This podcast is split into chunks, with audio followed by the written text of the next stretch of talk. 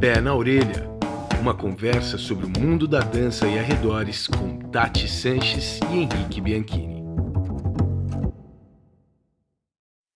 Olá, dançarinos, dançarinas, apreciadores, simpatizantes e entusiastas do mundo da dança e arredores. Eu sou Henrique Bianchini e esse é o episódio número 11 do Pé na Orelha, nosso encontro virtual semanal para debatermos a dança e essa bagunça toda em que a gente está dançando. Bom, dessa vez o nosso episódio é um pouco diferenciado eles estão até segurando a risada nesse momento. O pessoal tá, tá emocionado. É, eles estão dando risada por dentro, mas já já vocês vão entender o que é que está acontecendo aqui. Antes de mais nada, como é de praxe, estou aqui sempre acompanhado dela. Sim, ela que guia os nossos passos errantes no ensinar dançante. Sim, ela, o manual ambulante do ótimo professor, Tati Sanches!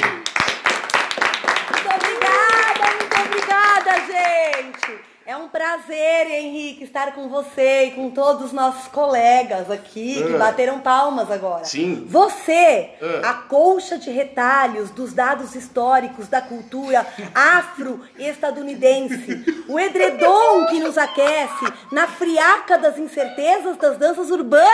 Puta que pariu! tô assustado. E não foi o Gui Rosa que mandou, eu mesma fiz ontem esse. Cara, eu tô, tô impressionado. Eu nem sabia se tinha esse potencial. Ai, gente, eu vou mandar cortar essa parte. Bom, muito obrigado, viu? Adorei, adorei. Estou... Fiz ontem vendo você dar aula sobre a história do hip hop, das danças urbanas. Maravilha. Aqui, nesse lugar que a gente está agora, que você vai apresentar. Esse lugar aqui, sim. Bom, o lugar é a Casa da Dança. Estamos na Casa da Dança aqui em São Paulo. Mas o que está acontecendo aqui é que é especialíssimo. Nós estamos gravando, se, talvez vocês tenham percebido, se vocês acompanham o podcast, vocês provavelmente estão percebendo que a qualidade do som não está a mesma. Nós normalmente gravamos o podcast no nosso estúdio especial, nosso super estúdio extremamente bem equipado, estúdio pé na orelha chamado, estúdio né? Estúdio pé na orelha. Exato. Mas nesta, nesta nossa versão de hoje, não estamos no estúdio. Estamos numa sala aqui e por isso tem um pouco de eco. Provavelmente vocês estão notando que a qualidade do som não é a mesma. Mas é que para caber todos os nossos convidados de hoje, a gente não poderia fazer no estúdio. Então a gente está num lugar diferenciado. Estamos na Casa da Dança porque neste momento estamos no, no segundo dia da turma intensiva do Class Masters, que a gente vem aqui divulgando há um bom tempo e começou ontem, né? Ontem, uhum. no, sábado.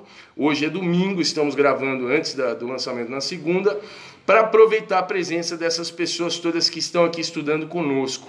O pessoal fica das 9 da manhã às 18 horas estudando, falando sobre tudo o que é importante, o que nós consideramos importante para um bom professor de danças urbanas e a galera está aqui conosco. Eles estão muito quietinhos porque eles ainda não entenderam que esse podcast geralmente é uma zona. É, quando é em grupo, né? Quem, quem escutou o nosso podcast em galera. Lá no. no com, lá em Recife. Em Recife, aquela pois zona. Pois é, que foi o máximo de gente que a gente teve até foi. hoje aqui no Pé na Orelha. Mas hoje a gente está batendo Mais recorde. quatro pessoas, mais três pessoas além de nós dois. Sim. Já foi aquela bagunça.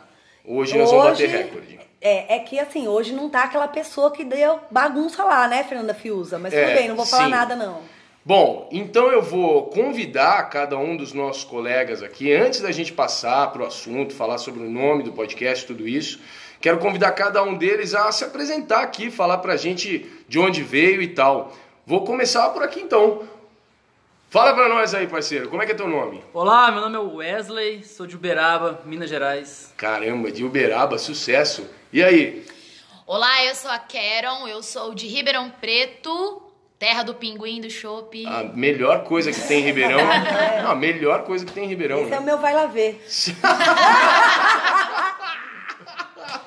E aí, quem mais? E aí, pessoal, tudo bom? Aqui é o Fabiano Iron de Santo Ângelo, Rio Grande do Sul. Nossa, logo ali. Foi rapidinho, ele chegou aqui rapidinho. Quanto tempo de viagem? 24 horas de viagem. 24 horas para chegar aqui. Mano, isso aí é que é aplicação. Quem mais? Fala rapaziada, eu sou o Douglas, eu sou da pacata e pequena cidade de Fama, no sul de Minas Gerais. Cara, cidade que se chama Fama. Com 2.500 habitantes. Não, é incrível. incrível. Tá, mano, isso aí é um. É, é o destino, né? A cidade se chama Fama, não tem outro A resultado. pessoa que mora lá é famosa por todo Pois mundo. é, Todo- todo dia. Quem nasce lá é o quê? Famoso! Maravilha. Quem mais? Quem mais? Olá, olá, eu sou o João, venho de Londrina, no Paraná. Pô, sucesso. Paraná, pertinho também. Quem mais? Salve galera, aqui quem fala é o Júnior, eu sou de Campinas. Yes. Longe pra Dedé. Mas vem de moto na friaca, não é brincadeira. Fato. Quem mais? Oi, Olha, ó, você sentiu a voz, né? meu nome é Ana Costa, eu sou de São José dos Campos, mas eu também sou aqui de São Paulo. Sim, tá, tá frequentando a casa da dança. Quem mais? É, olá, galera. Meu nome é Mário Jorge, diretamente de Juiz de Fora, Minas Gerais. Juiz de fora, só gente fina pra lá. Quem mais? Oi, meu nome é Aline, eu sou de Franca, interior de São Paulo. Yes, Franca. E Oi, gente, meu nome é Bárbara, mais conhecida como Bubs, sou de Juiz de Fora, Minas Gerais também. ó, sucesso. Uma salva de palmas para os nossos queridos convidados. Maravilha. Bom, temos aqui então os 10 participantes da turma intensiva do Class Masters. Estamos muito bem acompanhados. E nós decidimos fazer uso da presença deles porque há um tempo atrás surgiu uma pergunta incrível de um colega, Fernando, que nos enviou um questionamento e que a gente ficou guardando isso no, no bolso assim com muito carinho, porque a gente precisaria da presença de pessoas que pudessem falar sobre o assunto, além de eu e você, né, Tati? Justamente. E então vimos aqui a oportunidade perfeita para tratarmos desse assunto que o Fernando nos enviou. Então, antes de. Ah, tem uma coisa importante: nossos convidados não sabem qual é o tema. Não, gente, eles não sabem. Eles estão aqui e não fazem ideia do que, que eles vão falar, né? Eles não fazem ideia, eles não faziam ideia como que a gente fazia isso que a gente tá fazendo. Tá sensacional esse momento, pessoal. Bom, então o que a gente pode fazer de melhor é colocar aqui então o áudio do Fernando, tanto para vocês ouvintes e também para os nossos convidados saberem o que é que vai, vai ser tratado nesse episódio. Então se liga aí.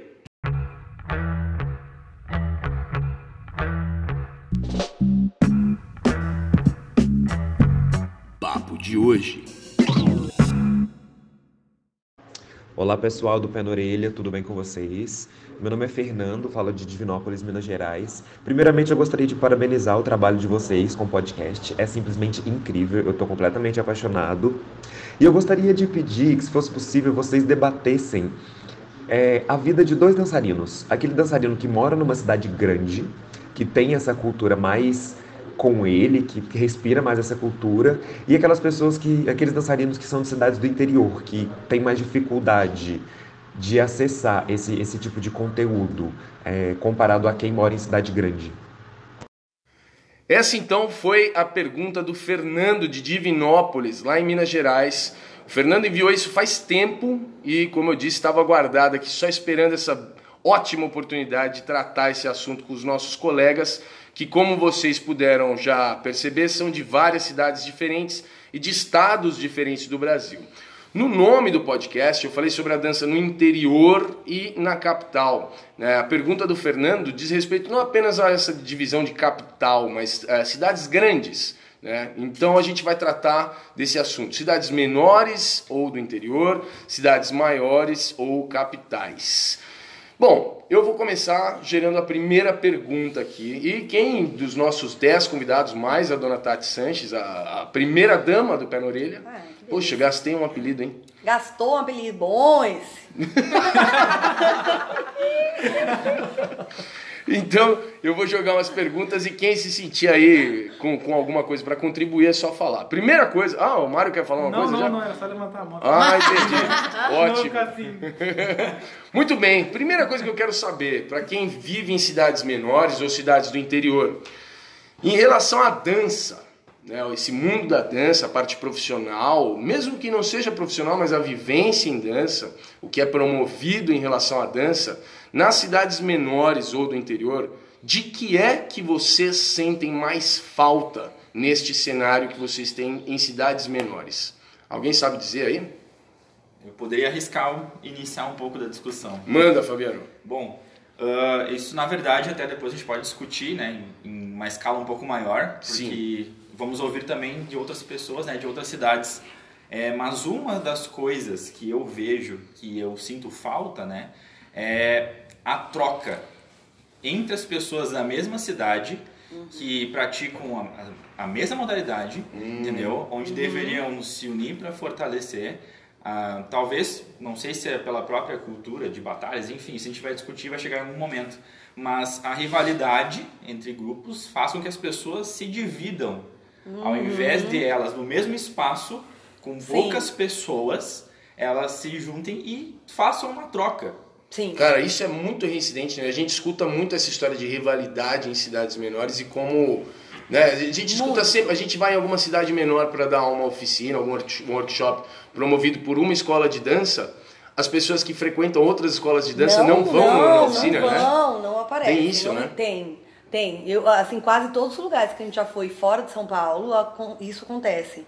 E isso normalmente é algo que as pessoas reclamam muito pra gente, assim, elas sofrem bastante com isso. Eu tenho uma, eu tenho uma E- dúvida, Tati. Será que quem reclama, né? Então a Também gente vai. faz. Será que eles também fazem? Porque a gente É, vai lá dar aula na e- academia sim. A e o povo da B não vai na A. Sim, sabe? Porque, porque Mas- é cultural. Porque né? é cultural. E quem vem antes já faz. E normalmente, eu acho, né? Eles vão me ajudar aqui. Mas eu acho assim: se eu frequento a escola X Hum. e eu for na outra, o pessoal da escola X vai olhar feio pra mim, não sei o que lá. Então, assim, mesmo que eu queira ir na outra, às vezes eu não vou, porque já existe essa cultura. E aí eu vou ser muito disruptivo se eu fizer isso, entendeu? vai sofrer E é- depois É, com- como eu escuto das pessoas. Fala, Aninha. Fala, Aninha. A Aninha, só pra vocês lembrarem, ela mora aqui em São Paulo, mas ela é de São José. né? Então ela tem a visão dos dois lados. Diga. Então, eu acho que isso acontece até porque, por exemplo, numa cidade menor, a gente vê muito acontecendo, tipo, existia uma escola de dança que começou a cena de danças urbanas, depois alguém dessa escola saiu, ou por briga, ou por Enfim. é, X motivos, Sim. e criou outra escola e aí começa uma rivalidade entre elas e entre as pessoas que vão pra cada uma delas. Então, mas no geral, a rivalidade, ela deve começar, provavelmente ela começa nos, nos altos escalões, né? Ou o proprietário da escola, ou os professores que estão lá há mais tempo. O- agora, o que é doído, e até tudo bem, essa parte dá até para entender, né? Porque, enfim, gera com concorrência e tal. Se as pessoas não conseguirem ter uma abertura, né, de, de para entender que isso talvez também seja positivo, que a concorrência tem um monte de coisa que pode gerar de positivo mas até que dá para entender que isso existe. Agora, o complicado é quando isso começa a ser levado né, e transmitido para os próprios alunos. Pois é, isso que eu fiquei agora pensando, tentando me colocar no lugar pra pensar se em São Paulo é diferente. Mas na real, esse é um problema do dono da escola. Sim. Porque quem talvez possa sofrer com essa concorrência é, seja ele, porque ele vai perder alunos, porque os alunos vão. Agora, envolver aluno nisso é um Oh. negócio muito louco, que daí pra mim já vem uma questão de ética com o seu cliente, né? Sim. Acho muito louco. Quem mais Muito tem? louco. Além desse, dessa parte, que pra mim isso aí tá- é, que o Fabiano levantou, pra mim isso tá, é oficial. A gente vê isso tá, tá oficial. E é uma merda, tá? Já pra deixar claro. Puta coisa ridícula. de- se deixa de, de aproveitar muitas oportunidades. É, eu só eu vou falar, né? Esse assunto agora veio pro lado do empreendedorismo na minha cabeça, mas eu vou falar rapidinho porque a gente tem os convidados. É, eu acho que porque quando a gente está falando das escolas pequenas, as pessoas que abriram as escolas provavelmente não tiveram um preparo, como eu também não tive quando eu abri a Casa da Dança, nessa área de empreendedorismo, sabe? Sim. Porque a gente sabe, isso é algo que pode acontecer. Na análise de risco, é algo que a gente sabe que pode acontecer. A qualquer momento uma pessoa pode abrir uma escola aqui na esquina. Sim. E então faz parte, né, das minhas, é, das consequências, faz parte dos riscos que eu vou correr e eu que vou ter que achar soluções para resolver isso. Fazendo o quê? Criando produtos diferentes, sendo inovadora, fazendo alguma coisa para ter cliente agora. E Não de tem repente, como. E de repente a, a, a concorrência é o motor da criatividade e da inovação. né? Muito. Então, né, falta também ver por esse lado. Mas entendi. Opa, tem uma coisa para vir aqui de Não, Campinas. Eu, eu tenho. ah, primeiro, eu acho que não acontece só na cidade pequena, né?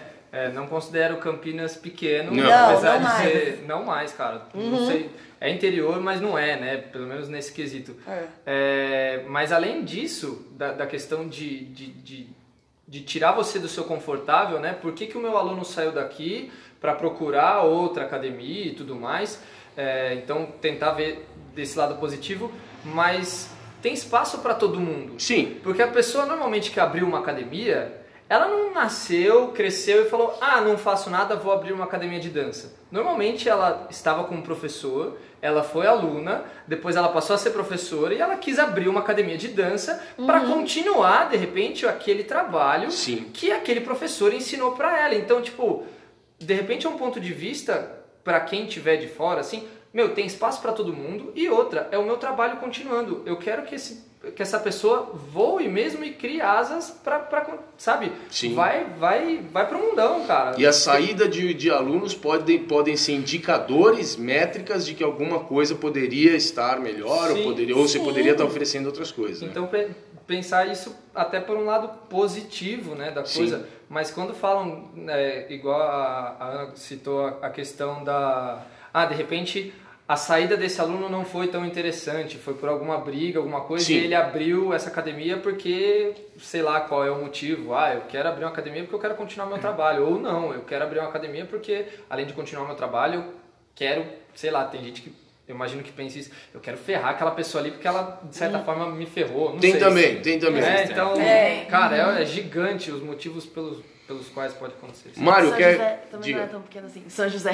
Também não é Ah, tão é, também pequeno. não é, é verdade. assim, verdade. Não, é, é- bom, vai, Mário, manda aí. É interessante já pegando esse gancho já do, do Júnior, que às vezes a questão mesmo, o, o aluno não se identificou muito com o professor, com a escola, Sim. que às vezes é o primeiro contato que ele teve, e ele passou um tempo lá, seis meses, um ano, não se identificou com a proposta, com os princípios do professor, então ele pode sair buscando um, um, um, um retorno em outra escola, ou até mesmo, já, se ele já tiver uma bagagem necessária, tentar arriscar seu próprio negócio. Então eu vejo que essa saída tem vários motivos, mas às vezes é por essa questão de identificação que é muito forte também, que às vezes eu defendo um grupo, às vezes eu apoio muito é, determinado é, academia, mas eu vejo é porque tem coisas ali que eu defendo, que eu apoio Sim. e que vale muito a pena. Da mesma forma, se eu não apoio, eu vou para outras.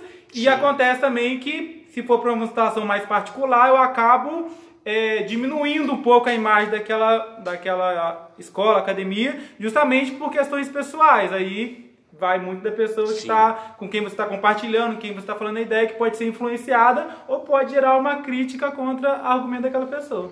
Douglas, e aí? É, na verdade, eu nem vou falar desse assunto de rixa de academias e tal. Voltando nas dificuldades que os dançarinos Ótimo, sentem. sim.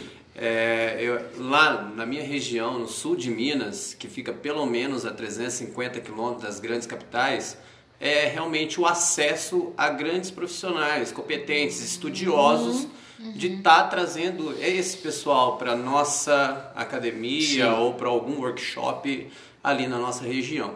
Então, assim, eu sinto que é mais é o acesso mesmo. Sim.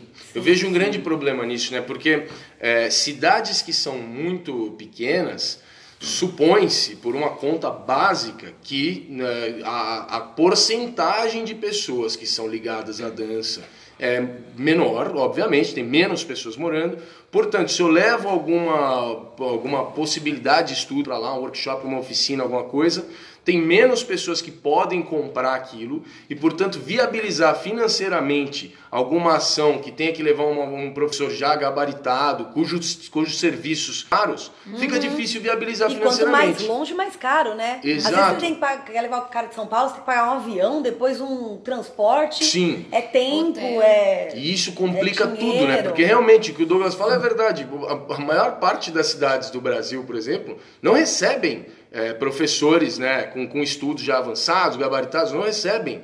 Isso é horrível para a cidade e para a região. Porém, tem uma complicação nisso, né? É difícil pensar como essa logística poderia ser resolvida, né? Tá aí uma coisa pra gente pensar. Uhum. Agora tem quatro mãos levantadas. A Ana já falou. Peraí, Douglas, quer completar? Só para complementar, e aí o que, que a gente resolveu fazer lá no, no sul de Minas? Opa, legal. Reunimos cinco líderes de grupos Então, esses, os nossos grupos, a gente criou o Circuito Mineiro de Danças Urbanas. Então, esses cinco professores vão fazer, vão passar por todos os grupos nas, nas cidades Que legal! e vão me encerrar no final do ano. Então, isso é uma maneira que a gente encontrou de estar passando coisas que a gente sabe para outros grupos. Intercâmbio, né? Fazer É. a união desses grupos para grandes eventos e depois, no final do ano, encerrar com E é chave de legal porque faz, faz- espetacular. é contrário ao que a gente acabou de falar, da questão das Sim. rixas e tudo mais, né?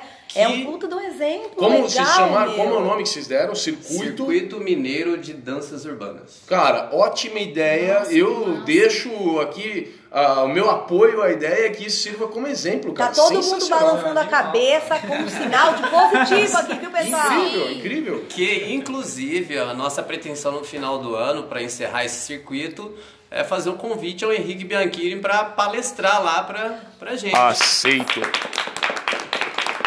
Acabei de aceitar e deixei registrado aqui no pé na orelha, tá? Agora Já está jeito. aceito. Eu estou apertando a mão do Douglas agora. Pronto, está selado o acordo. Wesley, se tinha uma coisa para contribuir aí? Não, eu só ia dizer exatamente o que ele disse sobre, além da dificuldade que nós temos de levar profissionais, a rivalidade dificulta ainda mais, porque aí como você tem que ter os custos de trazer o Sim. profissional, acaba que aquela rivalidade, a pessoa não vai no seu Sim. evento e aí... Não viabiliza Não financeiramente, viabiliza não financeiramente. junta. É, isso é um Sim, problemão. Você tinha uma coisa pra falar, Ana? É, nossa, porque quando eu me mudei aqui pra São Paulo e é muito doido perceber, por exemplo, alguns profissionais que a gente viaja pra ir em evento pra encontrar, tipo a Tati e o Henrique, a gente tem disponíveis a semana inteira aqui, assim, sabe? Tipo, é muito doido a gente ver isso. Tipo, eu pego o metrô e eu tô aqui e aí eu posso ter aulas regulares com eles. Ah, exato. que delícia. Quero? Manda. Bom, eu tô tentando lembrar aqui exatamente o que que acontece, como eu enxergo na minha cidade a cena das danças urbanas. Durante muito tempo lá foi reconhecido o meio das danças urbanas através de projetos sociais. E ao Certo. longo desse tempo isso foi se revertendo e as danças urbanas acabaram indo para os estúdios de dança. E, e Ribeirão, por muito tempo, era o celeiro de, de grupos Exatamente. de dança. Por muito tempo, eu me lembro de, sei lá, 10 anos atrás, você ia para um festival competitivo, era assim, agora grupo tal de Ribeirão Preto, aí depois um grupo tal de outra cidade, aí o próximo é de Ribeirão, Ribeirão o outro é de é. outra cidade, o outro é de Ribeirão, e ia só intercalando, meu.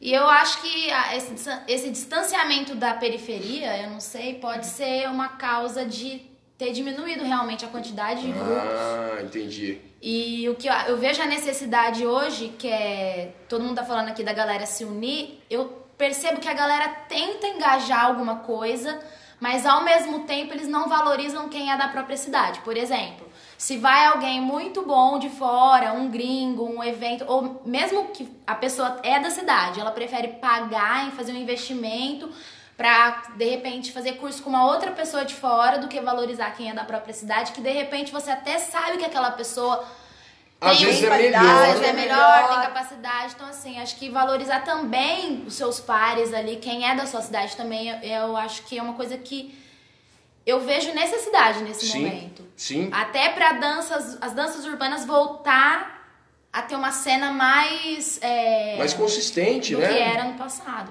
Faz todo isso. sentido. Ó, que- segunda dica já aí, hein? Eu acho que acaba pulando meio que o processo também de você levar alguém de fora, isso foi um erro, não é um erro, mas eu também já fiz isso, de levar alguém de fora antes de aquecer a, a cena na região.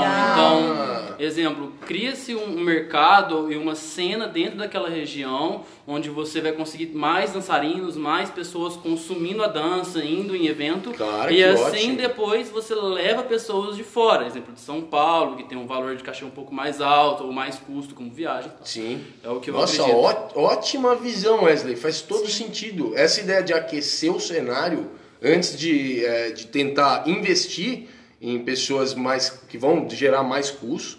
Incrível, puta ideia ótima, meu. Faz todo sentido, né? todo sentido, é sensacional. Gente, eu tenho mais várias perguntas. Alguém mais consegue pensar em, em- em- em coisas que vocês sentem falta nessas cenas, da cena das danças em geral no interior?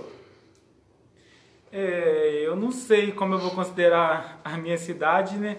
Mas, assim, eu vejo que falta a- uma valorização é, financeira com os parceiros que são da cidade.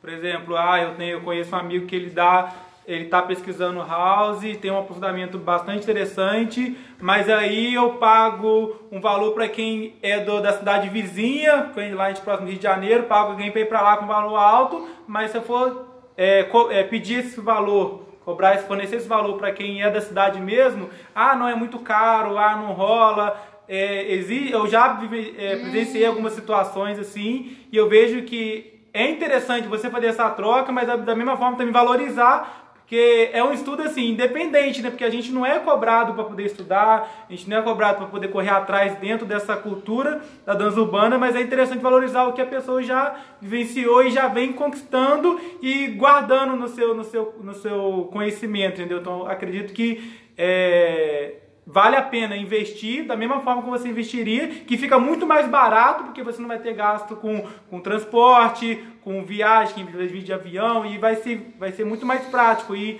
e é uma troca que é muito rica. Então eu vejo Sim. que iniciativas como essa têm que ser valorizadas. E aí eu vejo que isso não é só lá na, minha cidade, mas em, em outras cidades também, sabe? Então, é, isso já fica até um adendo também, que é uma iniciativa, é, pretende ser uma iniciativa minha também, mas eu estou tentando fortalecer a ideia e tentando buscar formas de é, melhorar esse retorno financeiro que eu vejo que é possível e para estimular também quem está começando também, quem, quem pretende caminhar nesse caminho da dança, que é um caminho difícil, né? essa questão cultural a gente é, é- a gente é atacado de várias formas, então a gente tem que ser fortalecido e nada mais forma, nada melhor do que os nossos próprios parceiros da mesma cidade que a gente vê todo dia. Sim. É que essa É valorização pelo que é de fora é uma coisa cultural muito forte do nosso país até, né, gente, eu acho. Sim. E na, na dança em geral, e não só em- pontualmente em uma cidade, a gente sente que tem essa coisa assim, ah, o, o gringo, o cara de fora, então ele é demais. Você nem sabe da onde fora é, aula do que, pra quem que ele dá, você só sabe que ele é de outro país. Aí o evento bota lá uma bandeira de qualquer país, você, só vê que não é do Brasil, você já acha que é bom, né? Às vezes o cara deu aula só no quintal da casa dele três vezes e veio pra cá, mas ele tem uma bandeira de outro lugar. É Ó, sa- eu louco, quero né? fazer o advogado do diabo aqui. Sabe que tem um lado dessa análise que é importante ter em vista. É, vamos pensar dois casos, né? Vou pegar esse exemplo do Mário que eu acho que é, é realmente uma coisa a ser pensada, né? A valorização dos profissionais que são da sua cidade ou da sua região e não só a valorização de quem é de fora. Mas tem uma coisa para ser pensada nisso. Ó, vou dar dois exemplos. O professor que mora na cidade, para ele estar em um lugar para dar uma aula de uma hora, ele gasta uma hora do tempo dele para ir para lá, talvez, se a cidade for pequena, 20 minutos, 15 minutos. Para voltar para casa, ele gasta mais uma vez esse tempo, certo? Um professor que é de uma outra cidade, dependendo da distância, ele gasta bastante tempo para chegar até esse lugar e dar uma aula de uma hora, certo? Então, esse trajeto de deslocamento e o tempo que é usado para chegar lá é parte do trabalho do professor. Sim. E esse tempo usado tem valor. Claro, não é o valor da aula, mas o valor do tempo que essa pessoa está usando e disponibilizando para o evento para que eles estejam lá em algum lugar. A segunda coisa importante, o o profissional que mora na cidade, assim como a Ana falou sobre eu e a Tati aqui estarmos sempre disponíveis para fazer as aulas, essa disponibilidade num, num- num- sistema financeiro capitalista, né, oferta e procura, se você tem sempre, se aquilo tem, está em, existe em abundância, não é raro, o valor diminui, certo? E se aquilo é raro, o valor aumenta. Então, eu, por exemplo, a minha presença aqui em São Paulo, ela não é muito valorizada pelas pessoas de São Paulo. Não é muito valorizada. Tanto é que eu posso gerar eventos aqui, coisas, estudos e tal, e as pessoas nem vêm daqui. Certo? Agora, para eu estar em uma cidade na qual eu nunca estou, a minha presença é rara e por isso ela é mais valorizada. Então, eu falo que eu estou aqui fazendo o advogado do diabo, não porque eu acho que o pessoal da cidade tem que ganhar pouco, não é isso. Pelo contrário, eu acho que tem que ser valorizado, mas tem uma conta aí que não é fácil de acertar, sabe? Pera aí, a Ana tem uma opinião aqui? Diga. Meu, porque, tipo, eu ia. Nossa, tipo, completar isso que você falou, tipo, exatamente. Tipo, tem gente que é valorizada na cena nacional, na cidade, e a galera da cidade não valoriza essa pessoa. Sim. Mas, tipo, chamado pra evento fora, evento grande, e aí, tipo, as pessoas da cidade não reconhecem. E aí eu ia perguntar, tá, isso acontece, mas aí você falou. Sim, sim. é, Eu e a Tati é a mesma coisa. A gente gera estudos aqui na Casa da Dança, coisas super legais, que pessoas de todos os lugares do país se interessam. Mas aqui na Casa da Dança a gente não junta 10 pessoas para estudar. É, não, e quando vem, vem gente que é da Casa da Dança, que já tá com a gente aqui a semana inteira, e aí a gente faz um negócio no sábado. Quem vem? Esses aí que estão a semana inteira, são aqueles os adeptos. Agora, Sim. outras pessoas, né? Quantas pessoas praticam dança em São Paulo? Não aparece mesmo muita gente, não. Mas aí também é um assunto que É, a gente já é, falou a gente no outro tá mudando- a gente tá mudando A de gente tá assunto. indo pra um, é, um Quero, é sobre o podcast ou você vai ficar mantendo essa história aqui? Não é sobre o podcast. Não, eu acho que pra complementar aí a sua fala de advogado do diabo, eu Sim. acho que quando eu me refiro à não valo- valorização, entra na questão até de produção de espetáculo, porque o que acontece é o seguinte, às vezes já aconteceu no meu caso, de eu produzir algum material, um espetáculo, uma apresentação com um aluno ou com um amigo meu que, que já dança, que é profissional, e você convidar e aquele público, que acho que entra na questão de formação de público, que acho que é outro tema, mas assim, aquele público das danças urbanas que sabe da sua luta, que sabe do quanto que é difícil você colocar uma coisa no teatro, de você promover uma coisa independente, não valorizar essa questão Sim, também, né? sim. De, e, e prestigiar, de repente, um trabalho. Isso não vale só pra aula, né? De repente. É, Sim. Pra engraçado porque isso é uma coisa que aqui em São Paulo acontece. Quer dizer, não acontece da forma que acontece lá que você está falando. Aqui é diferente. Ah, eu sim. estava, enquanto, é, é enquanto a Carol estava falando, eu estava pensando. Ah, isso acontece em São Paulo, das pessoas valorizarem. Sim. Quando tem espetáculo de alguma companhia de danças urbanas, todo mundo vai assistir. Você vai encontrar várias pessoas da cena lá, É. dos iniciantes até as pessoas já gabaritadas, né? É, tá verdade. certo que a maioria é espetáculo gratuito, né? Aí quando fala de Exatamente. pagar. É, mas é nesse Ah, ponto. sim. É, esse é o Esse ponto. é não, mas aí eu lembrei que tem alguns, assim, que às vezes são pagos, claro que não quantias altas, mas sei lá, 20 pila. O povo vai. Sim. Se você dá uma aula que cobra 20 pila, é capaz do povo não vir, porque em algum dia vai ter de graça, então o povo espera o Sim, dia que tem de graça, saca? É nessa questão de a valorização nesse sentido, né? Nossa, eu pago 500 pro gringo no evento, mas eu não pago 50 pro meu colega, que é tão bom quanto, mas, ah, mas é porque o meu colega tá disponível sempre. Então Sim. acho que é nesse sentido. Eu, vou, eu quero aproveitar. Pera, pera aí, segura um pouquinho, Wesley. Senão a gente não vai mudar de assunto. Eu quero aproveitar essa fala da Karen. Ela falou sobre público. E aí me gerou um questionamento aqui que às vezes eu escuto isso. Vocês que moram em cidades menores, vocês sentem é, algum tipo de. ah, Como vocês são vistos na cidade por serem pessoas que lidam com dança e aqui no caso ainda mais com danças urbanas? Cidades menores, eu já escutei várias vezes pessoas falando que pô, o pessoal não vê muito bem, que rola algum preconceito, enfim, coisas desse tipo. Vocês sentem isso nas, nas cidades de vocês? Com certeza. Sim? Isso é fatal. Eu até acredito que não é só em cidade pequena, eu acho. É. Né? Eu, eu acho que diminuiu um pouco, pelo menos na minha perce- percepção, é, diminuiu. Havia muito mais e hoje, por estar tudo muito fácil né, no celular, as pessoas que estão de fora também estão consumindo mais do que antigamente. Certo. Então elas acabam pesquisando mais, simplesmente por estar consumindo mais. E acaba ah, diminuindo um pouco essa, essa confusão né, do que, que é, o que, que não é. Né? Eu acredito nisso. Bom, tem outra pergunta aqui então. Vocês que são do interior, de outras cidades aí menores, e não têm uma presença tão grande aqui em São Paulo, o que é que vocês pensam, imaginam, acham que aqui em São Paulo é super legal no cenário da dança? O que é que vocês acham que aqui tem de, de bom, assim, que vocês pensam assim, nossa, isso é uma coisa que São Paulo deve ter e na minha cidade não tem? O que, que vocês acham que aqui tem de sensacional? Fala, Bárbara, que não falou ainda. É, tô quietinha aqui só refletindo. Eu acho que eventos, não eventos no sentido eventos grandes de dança, competição e tudo mais, mas situações em que a gente possa trocar. Por exemplo, o Mário Jorge é da minha cidade e eu não me lembro a última vez que eu encontrei com ele, acredito que seja no Rio H2K em 2016. Ou seja, fora da cidade também. Foi pro Rio. Isso. Sim. É, oportunidades, criar oportunidades para que a gente troque mesmo. Não sei falar se seria festa ou um encontro pra gente fazer o que a gente tá fazendo aqui agora, que é sentar e discutir. Então tá, gente, vamos conversar então sobre a nossa cidade, o que, que tá bom, o que, que não tá. Sabe? Mas será que isso não, não depende de vocês mesmos? É isso que eu ia falar. Porque é, tem um problema nas, na, na- nesse meio das danças urbanas, a gente tem um costume muito grande assim de uma passividade à espera de, eh, de intermediários para gerarem as oportunidades. A gente terceiriza a responsabilidade eh, pelas, pelas oportunidades. Né? E, e aqui em São Paulo, porque a cidade é muito grande, tem muitos milhões de pessoas, eh, a quantidade de gente que dança é maior e por isso as possibilidades também existem em maior número, né? Agora, aqui as oportunidades que a gente tem também elas são bastante criadas por nós, na verdade, vai. A gente se encontra, né? A gente gera um- alguma coisa ali ou outra. E, então eu acho que talvez tenha também uma parte que cabe a nós, né, gerar essas oportunidades. Sim, sim. Fala, Wesley. Acredito eu que um pouco falta, falar igual da Tati, um pouco mentalidade empreendedora dentro do- do- dos dançarinos.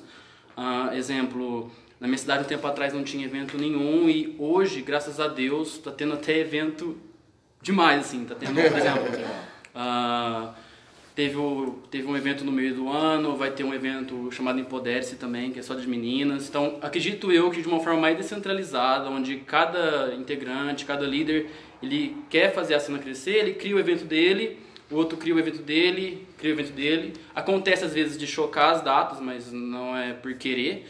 E isso faz com que eh, comece a ter mais pessoas interessadas, que nem eu falei, Sim. sobre aquecer o, O cenário, né? o cenário Sim. com pessoas que não são da dança. Acho que a- os dançarinos pensam demais no público das danças urbanas, mas e no público potencial que pode Sim. entrar dentro dessa dança urbana? Incrível, é, sim, legal, perfeito. Mas, mas aí já vamos tentar, não sem querer vai dar um gancho com o assunto anterior, né?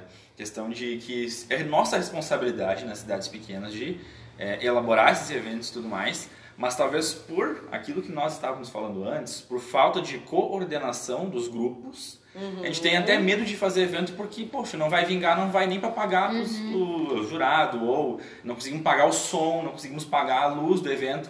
Então, é Será mais não- complexo, né? Será que não rola, por exemplo, tomando como exemplo que o Douglas falou que estão fazendo lá em Minas, será que não rola, ao invés de apostar, fazer uma, uma aposta, que, pô, vou fazer um evento, eu acho que vai dar certo, ao invés disso, e pegando a ideia que, que o Wesley fala sobre aquecer, será que não vale mais a pena no interior, já que são cidades menores, vocês entrarem em contato com as pessoas que encabeçam companhias, grupos, escolas, antes de tentar gerar as coisas, cara. Essa, né? Porque eu concordo com o Fabiano. Pô, vou gerar, eu vou tomar a frente para gerar oportunidades.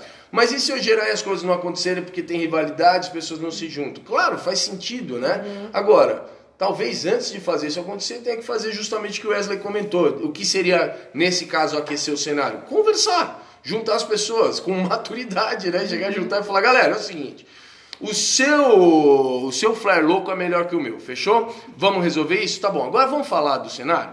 Vamos melhorar isso aqui? Vamos dar um jeito aqui? Entendeu? Eu não sei, tem alguma coisa aí que a, a- a gente pode melhorar isso de algum jeito, meu. É, vamos pra próxima? Posso ir? Alguém tem alguma coisa? Ui, tem mão levantada pra caramba aqui. Pera aí, manda então, Mário. É, você falando dessa questão do- das iniciativas, né, eu vejo que o- a- os eventos acontecem, lá na cidade acontece, mas eu vejo que tem também uma, uma, uma não sei se é uma valorização, mas acaba que se, se eu tenho meu grupo, vou fazer o meu evento, acaba que isso acaba gerando retorno pra, apenas para o meu grupo ou para as pessoas ao redor de mim. Por mais que eu tenha uma, uma- um discurso levando em prol da cidade, se eu estou fazendo evento, eu quero que isso volte para o meu grupo. Pelo menos é a visão que eu tenho a partir dos eventos que acontecem lá. Então eu vejo que realmente falta mesmo uma iniciativa em que realmente peguem as pessoas cabeças dos grupos e que façam algo que seja em prol de todos e que o retorno venha para que todo mundo possa se beneficiar desse encontro. Então eu vejo que, que falta essa iniciativa. E falta também alguém para poder fazer essa Pra iniciativa essa ponte, né? e que fale com todos os grupos. Ó, então vamos conversar, quero conversar com você, conversar com você, e vamos chegar no que, que a gente pode fazer. Entendeu? Vai Sim. dar certo, ah, não tem como dar certo, ah, eu tenho horário de ensaio, mas vamos, o que, que pode ser feito para que aproveite o horário de todo mundo? Eu vejo que falta esse momento para dialogar, para poder Sim. fazer esse debate. Tipo assim, nem, nem precisa nem tomar alguma uma, uma coisa concreta, a gente tem que chegar numa conclusão. Não, mas só de já Dialogar, né? abrir o Sim. diálogo já pode ser algo que eh, vai contribuir de alguma forma para todos os grupos, entendeu? Bárbara. É, então, na verdade, eu quero corrigir um pouco o que eu falei, que não é que não há eventos na minha cidade. Existem eventos de grupo X, grupo Y, Uhum. grupo Z. O que eu acho é que o evento do grupo X, ele faz a propaganda, mas ele não faz questão de chegar no grupo Y e falar assim, cara, vem cá pra vocês contribuírem, pra gente Sim. trocar. Sim. Então, não é que não existe, mas eu acho que existe, mas falta um pouco de mostrar para as outras pessoas que elas também serão importantes se participarem Sim. daquilo, mesmo que seja o outro grupo que esteja fazendo. Sim. Exato. Ó, tá resumido aqui. É comunicação. O problema continua, continua sendo a, ó, ó, as, poss- as oportunidades de se comunicarem não acontecem porque não há comunicação Aham. para conseguir gerar as oportunidades de se comunicar.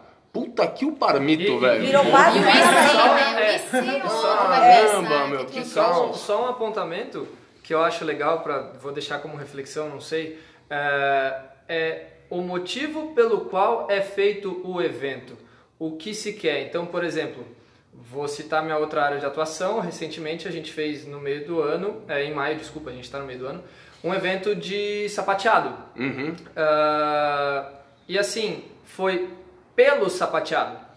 O que veio do- daquilo é consequência. Então, por exemplo, quando o Iron fala que, e, e é levantado o questionamento né, das danças urbanas e tal, do hip hop, ah não, é mal visto o hip hop. É, por quê? Porque às vezes essa imagem que a Exatamente. gente passa de desorganizado, Passa desu- não estou generalizando, pelo amor de Deus. Talvez as pessoas visualizem dessa forma. Um evento desorganizado, é, as pessoas desunidas. A galera não vai dar realmente mérito para aquela cena. E de repente, e acontece isso tipo em, em, em evento, quando pais de alunos, por exemplo, vão, porque me conhecem, tal, lá, lá, lá, conhece o professor, mas não conhece o ambiente. A hora que chega num evento que acontece e vê que o ambiente, que a galera, meu, a galera das danças urbanas é muito legal, cara. Sim. A galera é muito do bem, a energia é 100%, tipo, sai com uma outra visão. Porque vê aquela, aquele personagem, talvez, não sei, né, da roupa larga, do boné, daquela coisa que a gente conhece,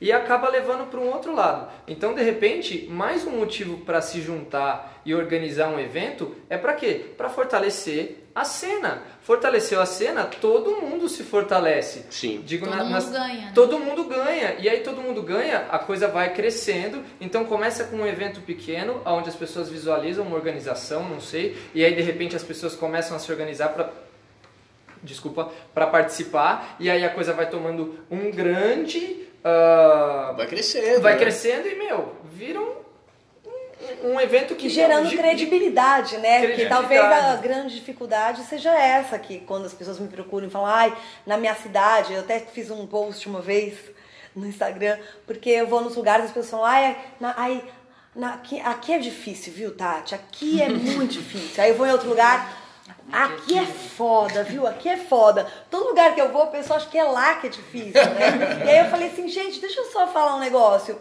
Em São Paulo também é difícil. Sim.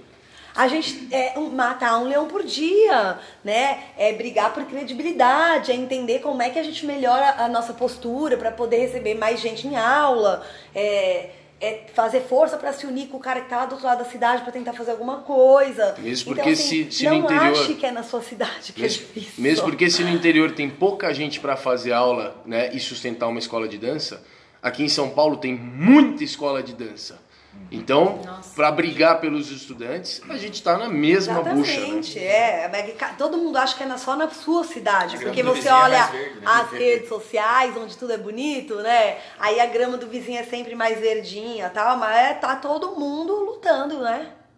Meu, uma coisa tipo, complementando uma coisa que o meu professor Nicolas me falou uma vez, foi tipo que ele ia pra São José e ele ia falar, tipo, meu, mas lá não tem cena. E aí alguém falou pra ele, tipo, meu, olha que oportunidade, sabe? Ah, Sim. sim. A cena. Eu ia Sim, perguntar, essa é, uma, essa é uma pergunta. eu acho, a Tati tá falando, eu acho, acho que fui eu que falei isso pro Nicolas. Nicolas, Nicolas Carps, depois você confirma aí se foi a Tati mesmo. Mas esse é um, esse é um questionamento que a gente sempre entrega né, nas mãos de várias pessoas. E tá na minha lista de perguntas. Né, isso é elementar. Então, parece, eu estou falando de economia de novo aqui, mas no capitalismo ou no empreendedorismo, não precisa ser no capitalismo, no empreendedorismo rola essa ideia da escassez, já falei de novo, né? Então, se não tem, putz, que bela oportunidade, serei o pioneiro e, pô, vou poder não apenas ter um mercado inteiro, gerar um mercado inteiro para mim, com pouca concorrência no início, mas eu vou poder ainda ditar as regras do jogo a princípio, né? Então, pô, super legal e tal. O que é que impede o pioneirismo nas, nas cidades pequenas para coisas que ainda não existem ou que são muito fracas? Por exemplo, que sempre me falam: ah, mas na minha cidade não tem festa para a gente curtir e vivenciar essa, é, esse contexto tão importante para as danças urbanas. Ah, mas na minha cidade, pô, a gente não tem é, um, treinos, né, em que a gente junte os dançarinos para desenrolar e fazer trocas e tal. O que é que impede é, que isso seja criado. Tem coisas que dificultam, que são diferentes, por exemplo, é, aqui da cidade grande, aqui de São Paulo. Vocês sabem dizer onde está o problema? Eu vejo dois problemas. A questão da rivalidade, que a gente já falou, que existe, e que talvez as pessoas finjam que não existe, mas num fundinho ali tem sim uma rivalidade. E a questão do tempo, porque eu acho que hoje em dia ninguém tem tempo de inventar mais nada para fazer. Então o que eu vejo, assim, o que já aconteceu comigo, da gente, sei lá, criar um grupo entre pessoas e combinar de treinar e aquilo ser maravilhoso, você ficar super feliz, mas na hora de bater horário, tipo, ah, então tá, vai ser qual dia, vai ser qual hora, e ninguém tem disponível. Um horário que todos possam participar. Isso eu já vi, assim, uma tentativa que não aconteceu por conta disso. Concordo, reconheço, mas tenho que dizer que não é diferente de São Paulo. Né? Não, é uma Não, especificidade não de é. lá. É. Mas é, é um problema mesmo, sim. Sim. que mais, Mário? É, eu vejo também que além dessas questões que a, a Bárbara disse, entra mesmo a questão de conhecimento mesmo enquanto produtor, enquanto empreendedor, para gerar essa iniciativa. Porque é, eu falo eu, enquanto eu não, não tinha, estou começando a ter agora uma visão mais aprofundada, mas é, enquanto eu não tinha essa visão de como é estar na linha de frente, de como é iniciar uma, uma, é, um projeto, você vê como uma coisa muito distante. Ah, eu não vou fazer porque eu não, não sei como é que funciona você e tal. que é eu quero que você. tenha, mas eu não sei como fazer. Então eu vejo que falta o conhecimento, uma abertura e falar assim, não, eu quero estudar para isso, eu quero ver o que, que acontece então. Ah, mas não tem experiência, então eu vou começar então na parte prática, então vou quebrar a cabeça e vou ver qual que vai ser os problemas e na próxima eu venho melhor e na próxima eu vou melhorando. Então eu vejo que essa parte mesmo de entender como funciona é algo que, é, é, para mim, é a única justificativa que tenha. Porque a questão de tempo a gente consegue dar um jeito, a questão de validade a gente consegue fazer o evento mesmo com invalidade e mesmo com a falta de tempo. Então eu Legal. vejo que falta o conhecimento e a iniciativa mesmo. Se eu tenho iniciativa, eu vou correr atrás do, do tempo que eu puder, da forma que eu puder. Vai ser evento de duas horas, então que seja evento de duas horas, mas que eu tenha esse- essa iniciativa e conclua dentro das minhas possibilidades. legal. Fala, Fabiano. Ah, não sei se foi você que falou sobre o primeiro da fila. Ah, sim, tem um Exatamente. texto meu que fala sobre isso. isso. é exatamente o que eu vejo assim. As pessoas elas têm medo de serem as primeiras porque não tem ninguém para dizer o caminho que tem que seguir. Sim. E eu digo isso porque eu vivi isso. E eu vivi aquelas palavras, sabe? É, durante muitos anos, inclusive é, eu amo trabalhar com vídeo. Então eu sempre quis trabalhar com um canal de YouTube, já trabalhei com canal de games e um dos meus sonhos sempre foi fazer um canal de dança. Só que eu nunca me senti preparado para fazer isso. Então, talvez faltou só a iniciativa. E eu vejo, né, na minha visão, que um dos problemas seria esse, é de se jogar, primeiramente. Legal. É muita, é uma coisa que eu ouço também muito é fazer antes de, é, fa, meu Deus, feito é melhor que perfeito. Isso. Então, muitas vezes a gente vai ver no Ótimo. caminho, aprender no caminho, e a gente espera saber tudo para começar, e aí se foram oportunidades, se foram pessoas que já pararam de dançar ou que, podia, que a gente podia impactar, e o tempo passou. Sim. E daí acabou. Ótimo. né? Nossa, Tinha- eu preciso fazer uma provocação agora. Vai. A gente fala tanto, né? A gente tá uma galera de dança urbanas falando que faz sentido isso de esperar tá pronto pra fazer o negócio. Mas se tem uma área que tem o tal do imediatismo que a gente tá falando tanto, que a gente não tá preparado Pois e é. já começa a atuar, é essa. Puta merda, é Pra, verdade. dan- pra dar aula, pra ser diretor de grupo, todo mundo vai queima a largada. Aí na hora do empreendedorismo não Mas aí tá, É. as pessoas querem dar aulas em escolas que já tem alguém encabeçando. É mais fácil. Eu acredito que. eu Ah, acredito entendi. que. é, Não, eu sei, mas Exato. eu digo, tem coragem Sim. de fazer alguma coisa com A o coragem parado existe. ainda. Sim, acredito que esse mediatismo e esse fa essa insegurança vai tocar no assunto sobre você valorizar a sua aula. E é isso que eu acho- creio que pode prejudicar um pouco no interior. Exemplo, se eu começo a dar aula, mas eu não eu começo a dar aula, mas a minha aula ela é gratuita, tipo assim, de- gratuita na questão de eu não receber. Certo. Tá. Porque eu sou inseguro, ok? E isso faz com que as pessoas se cos- acostumem a não pagar nada. E aí entra aquele assunto do, do, do outro pé na orelha que é cobra 5 reais, Sim. as pessoas não, Não vão. vão. Então isso é. Beleza, evento de graça, evento de graça, não cobra da aula. A curto prazo pode acontecer de aque- aquecer, mas não aquece com responsabilidade. E aí os eventos acabam, porque não tem que fortalece, né? pagar as contas, tem que pagar a comida Certo. e tal. E Legal. as pessoas, quem empreende no evento, desiste de fazer evento porque tá só tomando na orelha, tomando na orelha e para de fazer. Eu acho que isso pode enfraquecer um pouco assim no interior, essa insegurança, o imediatismo, a insegurança de cobrar pela sua aula e como não tem isso, quem cobra desiste. Pessoal, então tem que assistir os vídeos da Tati de gestão de carreira lá no YouTube. Isso! Eu ia, eu, ia, eu ia pontuar, só, desculpa atravessar, mas é, quantos anos tem a Casa da Dança, né? Meu, 20. 20 anos. E aí, eu não sei há quanto tempo a Tati estuda, é, mas ah, a- as redes sociais e a informação... Eu ia, eu ia pontuar no começo que acho que uma das dificuldades para a cidade pequena, que não é o nosso caso, é a informação chegar. Mas a informação chega hoje, né? Hoje a rede social tá aí e ela chega. Se é certo, se é errado, se é bonito, se é feio, aí, enfim. Mas ela chega. E, e depois de 20 anos, eu não sei porque acompanho a, a Tati, mas é recente, né, se falar sobre empreendedorismo, é, sobre essa, essa coisa toda, porque eu não sei o motivo, mas ah, acha-se que para ter uma academia de dança, talvez, né, cria-se na cabeça, tipo, ah, ba- dançar basta. Né? Ah, Ah, eu sim, entende? Sim, Tipo, sim. E aí é, é complicado. Então, para você fazer um evento, para que você não dê um, um tiro no pé, Exato. você precisa ter uma base de evento. Dançar Tem- não basta. Dançar não basta, sabe? Tipo, então não é só é- de dança que tem o evento. Exato. E aí eu acho que é muito legal o que está sendo falado e, e vendo aqui essa situação assim, porque tipo o que está acontecendo aqui na Casa da Dança, né, o, o Class Masters e tudo mais, meu, é- é- a coisa tá abrindo, sabe? Então, por exemplo, a informação na cidade de cada um, até mesmo na minha aula e tudo mais, já vai chegar diferente, já vai chegar com visão, entendeu? De tudo que é trabalhado. E aqui a gente, vou fazer um marketing aqui, mas ah, Peraí, peraí, peraí. Merchan. é, a gente não está tendo aula de dança. Nós não estamos dançando. Até agora a gente dançou meia hora. tá? Então é isso, cara. Tipo, é isso. Então é, é importante falar isso e ter essa visão, porque para algumas pessoas é muito tranquilo isso. Fica muito claro. Sim.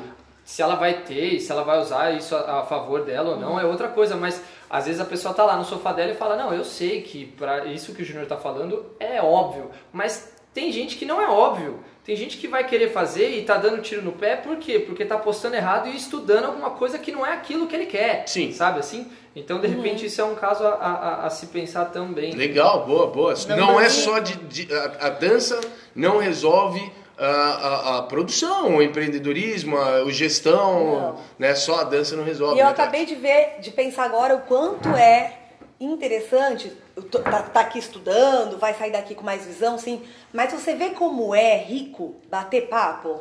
Nossa, Porque é a gente tá aqui e a, a gente tá gravando o podcast, isso é um papo, e a gente já entendeu que precisa se capacitar para fazer evento. A gente também já entendeu que para se capacitar, ninguém vai me capacitar e eu preciso ir atrás. Então a gente já entendeu que talvez a gente vai voltar, cada um para sua casa, e vai procurar um curso nessa área. A gente já entendeu que, mesmo que não tenha grana, a gente consegue achar muita coisa na internet e, e- e aprender a fazer de forma gratuita a partir da internet. Talvez se a gente não batesse esse papo, não ia acender essa luzinha. Sim. Então, uma coisa que dá pra vocês, eu acho, fazer na cidade, vocês e a, e a gente em São Paulo vive querendo fazer e não consegue, porque aqui também é difícil por outros, outras Sim. questões, é bater papo. Não precisa fazer evento, Exato. organizar, dar aula. Faz assim, ó, gente, eu quero, estou convidando vocês dos outros grupos para uma pizza. Vamos bater papo, porque no papo saem ideias, no papo saem motivações, acendem as luzes. Sim, ótimo. É, eu vou falar agora sobre uma visão de quem também está numa outra área, que é o empreendedorismo da minha formação de engenharia de produção. E falando igual você falou de que a grama do vizinho não é maior do que a nossa, é, na engenharia de produção, o que, que eu vi várias pessoas passando por um problema, que é o oposto do que a gente está vendo aqui, né? Porque aqui a gente tem pessoas que estão ligadas a uma área, a uma dança, elas já têm um objetivo, que seja fazer um evento, fazer um espetáculo, fazer um, abrir uma academia, que seja, mas elas não têm o, a, o conhecimento suficiente. Na engenharia de produção, eu vivenciei o oposto. A gente teve conhecimento durante anos, nós, só- nós sabemos todas as etapas de como abrir uma empresa, e eu já tive conversa com pessoas que viram para mim e falam assim: Cara, eu não faço a menor ideia de como eu vou empreender, qual produto que eu vou vender, qual serviço que eu vou oferecer. Então eu já sugiro uma outra coisa, já que a gente está falando de bate-papo. Não vamos manter esse bate-papo somente com dançarinos, sabe por quê? Todo mundo Ótimo. aqui conhece pessoas de outras profissões. Sim. Então a gente tem Bom. capacidade de conversar e às vezes unir as Sim. necessidades de Legal. cada um. Ótimo. Muito legal. Faz todo sentido, né? É, Eu, eu sempre lembro dessa história de uma, uma mulher mais velha, que nem é da área das danças urbanas, tem nada a ver, era da área do- da comunicação e tal, não sei o quê, e que, que fazia aula e aí as pessoas ficavam... É um caso verdadeiro isso. E as pessoas ficavam comentando, pô, mas nem é da área, não sei o quê, nem, puta, nem é do hip hop, não sei o que lá, não sei o que lá.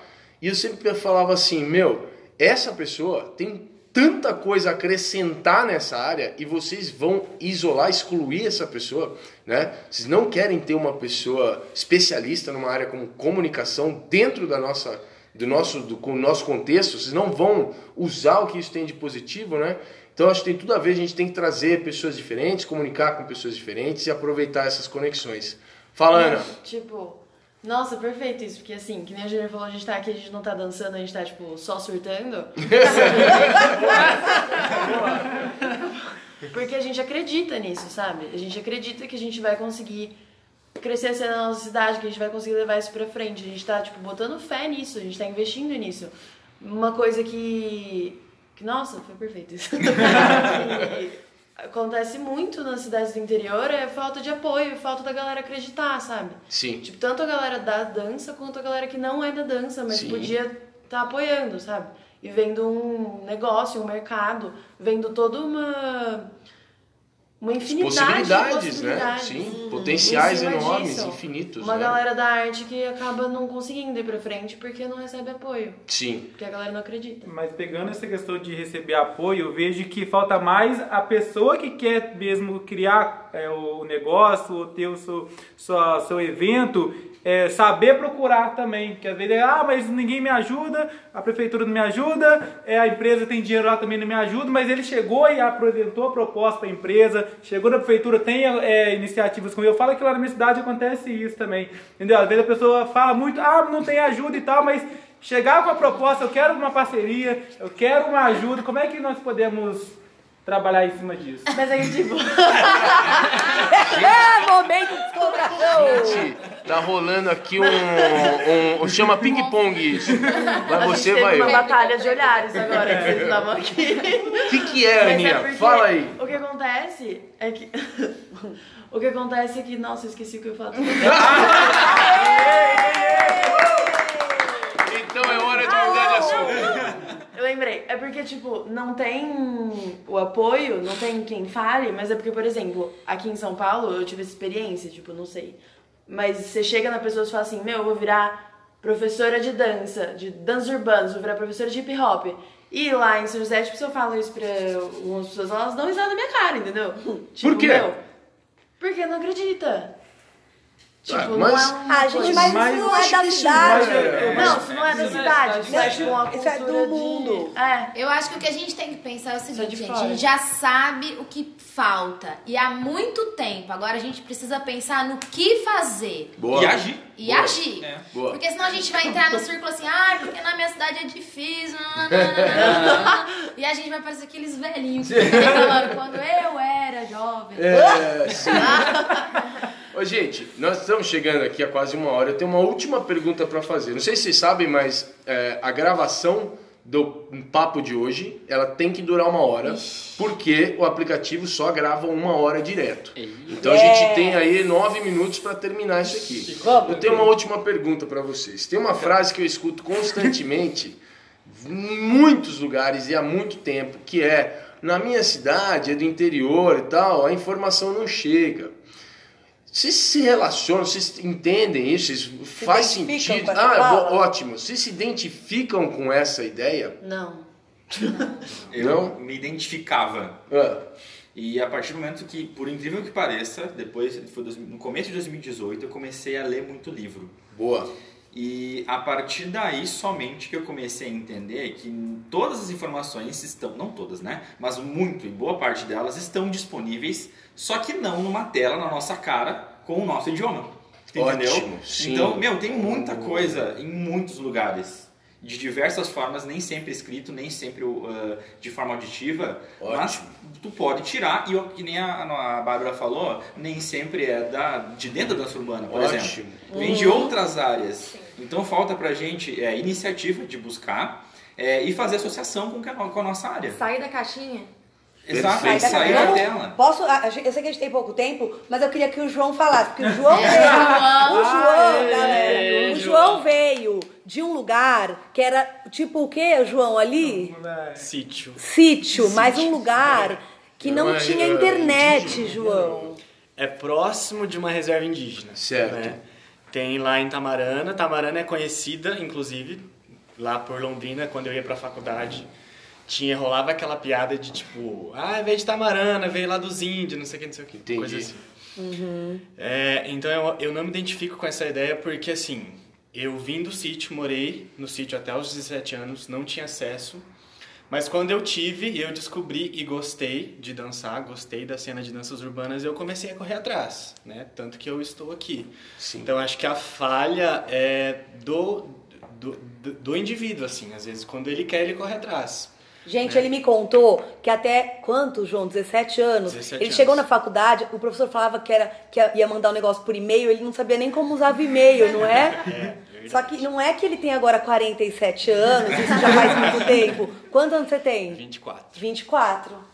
Cara, Então, que assim, transformação, cara, né? o cara sai ali de um lugar que realmente não tem acesso e consegue estar aqui hoje fazendo Class Masters porque ele. Ah, o que, que é e-mail? Ele foi lá, descobriu o que, que é e-mail. E ele foi e ele tá aqui depois de pouco tempo, né? Verdade. Então Sim, eu concordo com você, desculpa, eu cortei porque assim, é muito interessante e é o que você falou mesmo. Vai muito do indivíduo, né? Sim, Do não vitimismo, É. da, da gente. Nossa. correr e- atrás. E, e, só para somar, é, acho que a única diferença, talvez, talvez, é a pessoa da cidade pequena, que a informação tarda para chegar ou chega, sei lá, talvez por ela ter menos acesso a pessoas da cidade Acesso grande, direto. é, acesso Pro- direto, assim, proximidade mais, física. por conta de todos os motivos que a gente já falou e tudo, é, talvez ela tenha mais trabalho, né? Talvez ela tenha que sair bem mais do confortável. E quando eu digo confortável é assim. é, hoje sabe-se que em São Paulo tem tais pessoas que já trabalharam um monte e já chegaram no âmbito nacional e sabem uma quantidade de informação a ponto de eu já ir direto lá que eu sei que ali tem informação, porque eu já vim em algum lugar. Aí, ah, mas aonde eu vou? Né? Tipo, eu não sei, eu sou da cidade pequena, tipo, a informação chega mais ou menos, ou não chega. Então assim, nossa, vou ter mais trabalho. Vai, né? E é isso, né? Eu, eu acredito que se vai ter trabalho, né, eh, se vai ter não, né? Aceite, vai dar trabalho. Isso aí. Vai Sim. dar trabalho, vai ter que sair do confortável, vai ter que fazer e se você não sair, não vai acontecer nada na sua vida. Assim como aconteceu no Brasil, né? Como chegou aqui no Brasil, ah, tiveram que pessoas virem tipo, tiveram que pesquisar, teve dificuldade É. quando chegou no Brasil. Sim. Então Teve. é só diminuir isso. Ah, o- o que eu ia apontar, desculpa. E assim, me lembro antes, eh, as pessoas que hoje têm informação quando começaram, não tinham os veículos que a gente tem hoje. Então, Sim. assim, deu trabalho pra eles também, cara. Deu Sabe, tipo, muito, posso dizer. Deu trabalho, eu, eu, eu fico imaginando, eu não sei, não é da minha realidade, mas eu, eu imagino o trabalho que era, tipo, meu, sair daqui, cara, ah, eu consegui juntar uma grana, tipo, aonde que a coisa acontece? Ah, nos Estados Unidos, legal, eu vou, mas aí não veio, ah, meu, mas aquela pessoa foi. E, cara, dá trabalho, então, Sim. tipo, é isso, antes não tinha uma telinha do celular pra você aprender um monte de coisa, sabe? Bárbara, se tem algo pra falar, estamos nos, final, nos finalmente. Sim, o que eu ia falar é que tudo na vida é uma questão de perspectiva. A gente pode olhar para uma situação dessa e falar assim, nossa, que saco, eu não quero, eu não quero estudar porque eu vou ter um trabalho muito maior e não sei o quê. Mas se você olhar sobre uma outra perspectiva, a pessoa que tiver mais trabalho, ela vai aprender mais. Porque ela vai dar muito mais valor àquilo que ela Não, tá faz fazendo. sentido, faz Eu acho sentido. que assim ela vai ser mais valorizada depois, né? Sim, também. Sim. Vai ser um mérito. Sim, faz sentido. Bom, ah, desculpa, João, por favor. Tipo assim, eu, eu, eu falo, eu me coloco como exemplo porque é, faz pouco tempo que eu tô nessa cena. O Eking é um estilo que eu, é, quando eu é, participei de uma aula, eu com- comecei a gostar muito e eu fui correr atrás de estudar. Aí o que, que aconteceu? Eu comecei a postar vídeo e tal, de repente as escolas de balé da região e, e- e lá de Londrina começaram a me chamar para trabalhar com aquilo nas escolas. Porque, de certa forma, elas acabavam vendo aquilo em outros eventos e aí elas viram que estava eu lá na cidade e que eu fazia algo parecido. Então elas começaram a me chamar para fazer workshops pequenininhos assim dentro da escola. Então, de certa forma, por eu ter, ter ido buscar essa informação, eu comecei a ser valorizado lá. Sim. Então, é, Sim, aí- você aí- criou suas oportunidades, É, então. né? Criou suas oportunidades, legal. Hum, maravilhoso. Bom, gente, é, nós vamos encerrar aqui o papo de hoje. O podcast ainda não acabou, temos outros trechos aqui, mas o podcast da parte de papo de hoje vamos ter que encer- encerrar, porque já estamos em sim, quase 58 minutos de, só de conversa. Depois É, acabar, sim. a gente continua Ninguém, todo mundo com medo de começar. E agora? É, agora não querem terminar, né?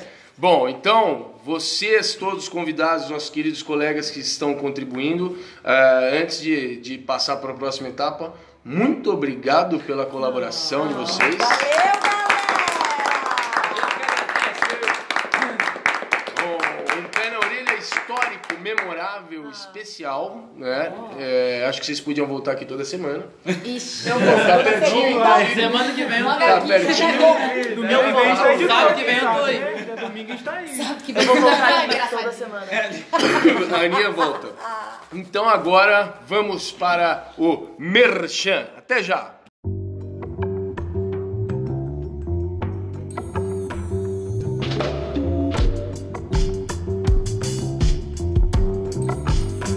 Merchan. Pessoal, o merchan dessa semana é simples e ele é, tem a ver com o que está acontecendo aqui. Já que estamos com os colegas da turma intensiva do Class Masters, quero então aqui divulgar a turma semi-intensiva, que ainda tem algumas poucas vagas. Essa turma vai acontecer de 3 de agosto até 1 de setembro, em um formato diferenciado desse daqui que está rolando. Essa turma semi-intensiva acontece sempre aos sábados e domingos, serão cinco finais de semana seguidos. É, sábado e domingo sempre das 9 da manhã às 18 horas Na pegada. na pegada. Então ainda temos algumas vagas, se vocês quiserem saber mais, eu vou deixar o link na descrição, mas é simples, classmasters.com.br, tá? Então de 13 de agosto até dia 1 de setembro, todos os finais de semana. É, pessoal que está aqui, vocês querem falar se o Classmasters está valendo a pena? É legal? Tá, tá. Mas prepare-se pra surtar. Você vai surtar. Prepare-se para surtar. Tá bom? Ó, pode Vai ser. ter slogan. O slogan é esse. Prepare-se para surtar. Prepare-se para surtar. Então fechou. Depois quiser saber mais, clica no link na descrição e vai lá saber mais sobre o Classmaster semi-intensivo. Tatiana, vamos para o calendário. Calendário. Gente, é o seguinte, esse final de semana, para quem tá escutando há tempo, na semana que a gente lança o episódio, agora nesse final de semana, esta galera que estava com a gente vai fazer o teste final deles, os experimentos deles O todos, TCC. o TCC do Class Masters. agora neste final de semana, que vai ser dia 13 e 14, sábado e domingo, vai ter- eles vão dar aulas, aulas práticas. Vai ter aula de hip hop, vai ter aula de wacking, vai ter aula de um monte de coisa. Turing. Vai ter, vai ter aula comigo e vai ter aula com o Henrique também, além da aula, da aula de todos eles. Esse evento é gratuito porque a gente espera que vocês venham aqui ajudar a gente Sim. a fazer os experimentos do que a galera tá estudando aqui com a gente. Sim. Então, amanhã. Não, mentira. Amanhã, terça. É, esses dias todos aí, por aí pela semana, vocês já vão ver a programação completa com o horário da aula de cada um, tá bom? É, E é então, isso. e é legal, é, se vocês puderem ajudar a gente com isso, a gente precisa de pessoas fazendo aula para que eles possam ministrar as aulas, tentando pôr em prática os conhecimentos que foram que se- teri- terão sido desenvolvidos durante essa semana, para que a gente possa gerar feedbacks finais para cada um deles. Então, assim, é gratuito porque são pessoas que estarão sendo avaliadas. Eles já estão tremendo aqui na base nesse momento, sofrendo, antecipa- antecipando aqui. E tem gente aqui, gente, que é bem experiente, Sim, viu? sim. E que de repente você gastaria pra fazer aula com essas pessoas. Exato. Então, se fosse vocês, aproveitava, viu? Porque não É. é sempre, não. E são, e são vagas limitadas porque é tudo dentro da mesma sala, não dá pra botar um monte de gente. É. Fiquem de olho aí nas redes sociais da Casa da Dança, da Tati Sanches, na minha- nas, minhas, nas minhas redes sociais, que a partir de amanhã ou no máximo terça a gente começa a divulgar isso aí. Fechou? Tati, pra terminar, bora pro Vai Lá Ver.